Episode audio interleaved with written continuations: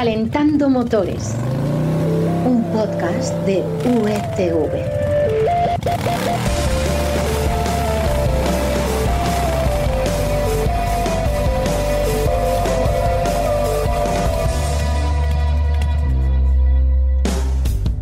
Bienvenidos a Calentando Motores, el podcast en el que te resumimos lo más interesante que hemos conocido en el panorama del automóvil. Información que de dónde la sacamos, Florian. Hola Carlos, pues claro, donde siempre en Marcacoches y en las secciones de motor del mundo y expansión. Por supuesto, las webs que no nos podemos perder. Soy Carlos Espinosa y esta semana vamos a hablar no de un deportivo, ni de un superdeportivo, ni de un hiperdeportivo, sino de un, atención, ultradeportivo. Así es como consideran al menos sus creadores al SP Chaos. Luego veremos con Quique si merece este calificativo. También te vamos a hablar del pago que vamos a tener que hacer para poder utilizar las autovías. No se ha decidido aún cómo vamos a pagar, pero sí conocemos las posibles fórmulas. Y terminaremos con la MV Agusta Super Veloce, una moto muy especial. Bueno, no os quiero adelantar nada, Florian nos lo va a contar luego. Así que pulsamos el botón del contacto, esperamos a que el semáforo se ponga en verde y arrancamos.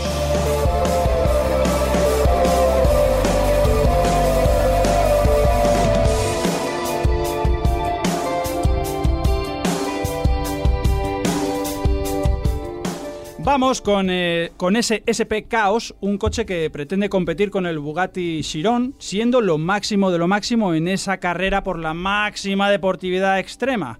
Quique Naranjo, ¿cómo te va? Me va, me va, me va, me va, me va. Te va muy bien, ya veo, ya veo. Oye, Quique, ¿las cifras eh, dan la razón a sus creadores a la hora de utilizar dicho calificativo para un coche que, que, bueno, que entiendo que además es un prototipo, ¿no? Sí, bueno, mi- hablando de cifras, mira, yo te las digo y tú sacas tus conclusiones. 3.065 caballos para la versión más deportiva, aunque yo creo que esto ya se le queda corto, que se llama Zero Gravity, y 2.048 para el normal. O sea, esa es la no deportiva, la normal, ¿no? Eso es. 1.389 Nm de pan. 1,5 segundos para el 0 a 100 y más de 500 kilómetros por hora de velocidad punta. Bueno, mm, sí, eso, la verdad es que yo ya no sé cómo calificarlo. Yo le Se nos pondría acaban eh, los- cohete sí. espacial. Oye, supongo que un motor tan salvaje tendrá que acompañarse también de un chasis único, ¿no? Pues sí, no sé si lo del cohete espacial lo has dicho a propósito o no, pero eh, una de las cosas que caracterizan a este coche es precisamente que utiliza materiales que hasta ahora solo conocíamos en eso, en las naves espaciales y en los Fórmula 1. Por ejemplo, el Cylon, que es un material que es 10 veces más rígido que el acero y que se utiliza para hacer los monocascos de los F1. Luego hay carbono, magnesio, Kevlar. eh, por ejemplo, las llantas y los frenos se imprimen en 3D, igual que el bloque motor, los pistones o las bielas y, árboles de, de levas. Y bueno, eso explica un poco que pese 1400 kilos, pese a que, pese a que es un bicho bastante grande, más de 5 metros. Mm, o sea, todo lo más tecnológico que se puede. Oye, ¿qué nos encontramos en su interior? ¿Es igual de especial o espacial? Pues las dos cosas, es un cockpit de carreras, tiene asientos de carbono, el volante, el retrovisor y los pedales de titanio que también se imprimen en 3D, la columna de direcciones de magnesio, que son, son materiales que no se, se ven en estas, en estas piezas. Es un habitáculo que además sigue la tendencia esa que vemos ahora en muchos coches, que es el minimalismo, Mm. eh, que en este caso yo creo que es positivo porque eh, en este coche yo creo que hay que estar muy pendiente nada más que de conducirlo. Mm, todo muy limpito. Oye, cu- yo cuando, cuando veo estos prototipos, bueno, sobre todo una marca como esta, me pregunto, ¿quién o qué empresa está detrás de, de un coche en este caso tan salvaje? Bueno, muchas veces son eh, artesanales, fabricantes independientes, y ese es el caso también eh, de, de este. Es, eh, SP es- son las siglas de Spiros Panapoulos, Ah. un diseñador griego que creó su empresa propia, SP Automotive, y que con este coche pues, ha dejado volar su imaginación, que es el sueño de siempre de los diseñadores, y ha creado una fantasía pues que no tiene ningún límite. Mm, oye, nos has comentado que es un prototipo, vale, pero eh, ¿van a construirse algún número de unidades, aunque sea corto? Y, y bueno, yo te lo pregunto más que nada pensando en cuánto puede costar esta barbaridad. Pues, a ver, eh, este tipo de coches al final se exponen, se, se presentan a los medios y luego se recogen eh, pedidos o intenciones de pedido de, de gente con mucho dinero. Eh, de eso dependerá la producción. En principio ellos ah, hablan de 20 unidades para cada continente Mm, y hay un precio por ahí que, que le coloca pues a un nivel parecido al de las prestaciones que hemos, que hemos comentado al principio. El, el barato costaría unos 5,5 millones de euros y la versión Zero Gravity eh, 12,4. No es el más caro del mundo, pero ya se empieza a acercar. Bueno, entiendo que además me estás hablando de precios sin impuestos. Sí, seguramente. Eso no está especificado, pero seguramente. Pero bueno, el que pague 12,4 le da igual un 20% más. Qué barbaridad. Bueno, barbaridad en todos los sentidos, en el precio también. La pena sería que al final, claro, un coche como este nunca lo pudiéramos ver, ¿no? o, o que no se pueda ver en, en- en Mónaco, en Beverly Hills, en fin, eh, en estos sitios, o en un póster. O en Dubai, O que en será Dubái. donde acabará. Quique, no te vayas, que tienes, por cierto, otra cosa muy interesante que contarnos ahora mismo. Me quedo. Calentando motores. ¡Trata de arrancarlo! Un podcast de USV. ¡Trata de arrancarlo, Carlos! ¡Trata de arrancarlo! ¡Trata de arrancarlo, por Dios!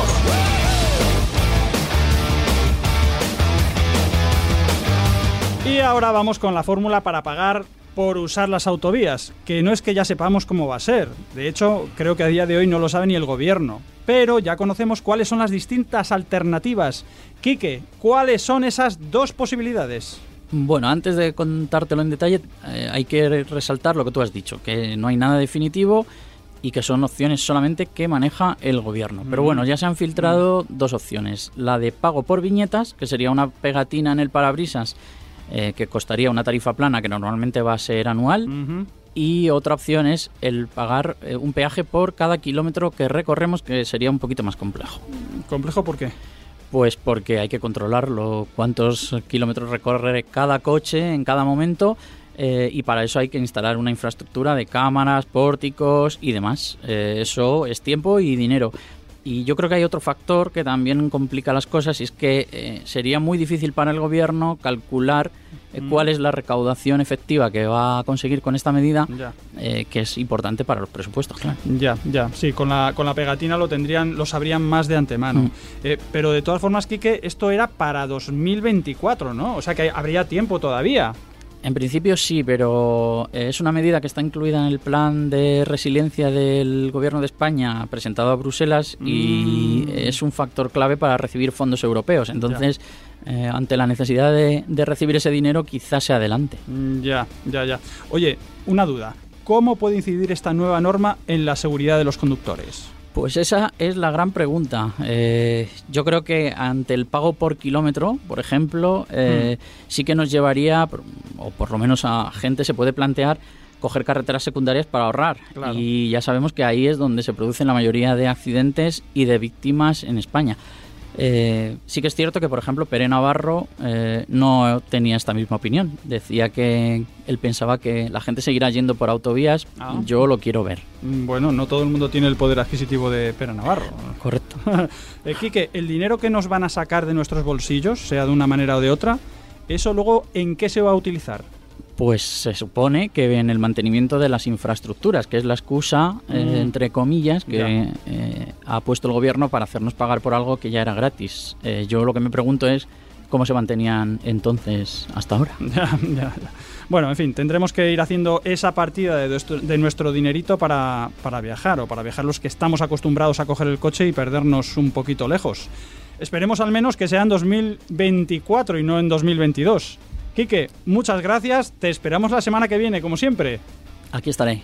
Y ahora vamos a pasarnos a las dos ruedas con una moto que honra al mejor piloto de todos los tiempos. Bueno, con permiso de mi siempre admiradísimo Ángel Nieto. Nos habla ahora mismo de esta moto Florian.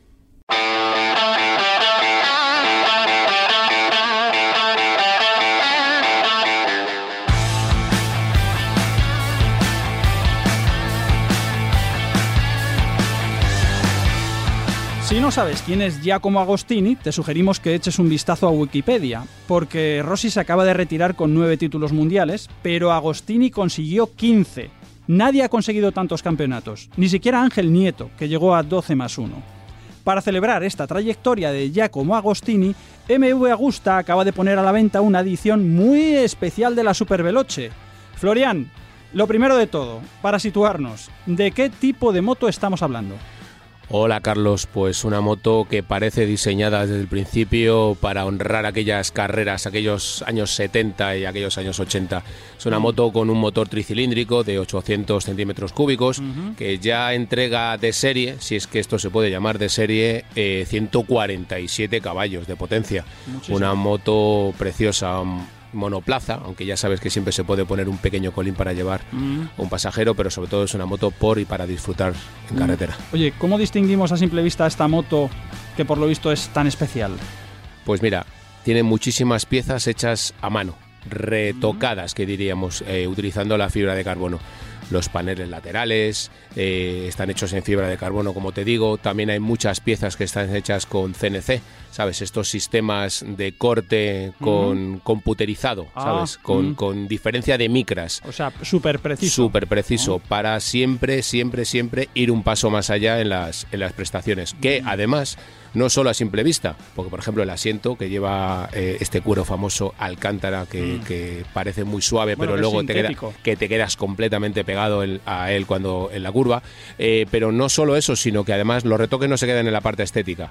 Eh, suben un peldaño más en Olins, por ejemplo, que es la, la marca que se encarga de las suspensiones. Eh, van siempre un poquito más allá, el amortiguador trasero también. Ya te digo, un poquito más allá, para ir, eh, para meterte en el circuito y disfrutarlo a tope. Oh, qué bien. Oye, supongo que será en edición limitada, ¿no? Pues sí, 311, exactamente el número de victorias que tenía Giacomo eh, en el Campeonato del Mundo. Y además, las 15, 15 de ellas tienen además un plus, que están eh, firmadas, bueno, firmadas están todas ellas, pero firmadas de manera especial por cada uno de los títulos mundiales. Así que dentro de esas 311 hay 15 que son más especiales todavía. O sea, que son como conmemoraciones de cada uno de los títulos. Efectivamente. Y Ah. la primera la tiene Giacomo. Oye, eh, bueno, eso me parece lógico, me parece de ley, pero eh, ¿no te parece que estas cositas eh, hace que se desee todavía más la moto? Y claro, esto eleva, eleva, entiendo, mucho el precio, ¿no? Bueno, el precio ya sabes que en estos casos es una falta, es una falta de, Ah. de, de- de- de decoro. Pero ya sabes que yo siempre te pregunto por el precio. Soy un poquito mal educado, pero es que no lo puedo evitar. Es pues que... empieza en 32.000 euros, entre- a partir de 32.000 euros porque siempre le puedes poner un kit racing, Ah, porque puedes meterte en circuito con ella, que consta de un, un silencioso, por ejemplo, de Arrow, que es de Hmm. titanio, que te da unos caballos extras. eh, también tiene unos puños rojos como los que le gustaba ya, como Claro. eh, un parabrisas un pelín más alto que hace que parezca más todavía esas motos de los 70 Sí, metidos sí, dentro. Eh, y además, imagínate lo que debe costar la unidad, la primera que se hizo, que la utilizó él mismo ya con los años que tiene en Misano. Oh, qué placer. Oye, eh, ¿tú crees que esta moto tan especial puede llegar a ser una inversión incluso como si fuera una obra de arte? Es decir, que dentro de dos, tres años se pague por ella mucho más de lo que cuesta ahora. No me cabe duda y además mucho, mucho más eh, en este sentido siendo una Mueve Augusta. Para que te hagas una idea de esta Super Veloce que le da muchas alegrías a la marca, hizo una edición 75 aniversario y la vendió por la web en apenas 5 minutos. O sea, que me vas a decir que ya está vendida. Pues no te puedo decir eso porque yo he estado dándole al clic, pero a mí no me... ni me cogen el teléfono que se dice. Bueno, pues ya lo sabemos, Florian. Mm, Gracias por venir con esta moto casi de competición. Te esperamos en el próximo Calentando Motores. Aquí estaré. Y recuerda que puedes encontrarnos en Marcacoches y en las secciones de motor de El Mundo y Expansión. Eso es. Un saludo de este que te habla, Carlos Espinosa, y de todos los que hacemos la sección de motor de unidad editorial. Florian, Quique, Sergio, siempre en los controles. Os emplazo para el próximo Calentando Motores. Y ahora dejamos el motor al ralentí, que se enfríe sin apagarlo, porque en breve estaremos de nuevo contigo. Hasta entonces, ya sabes, disfruta del motor. ¡Adiós!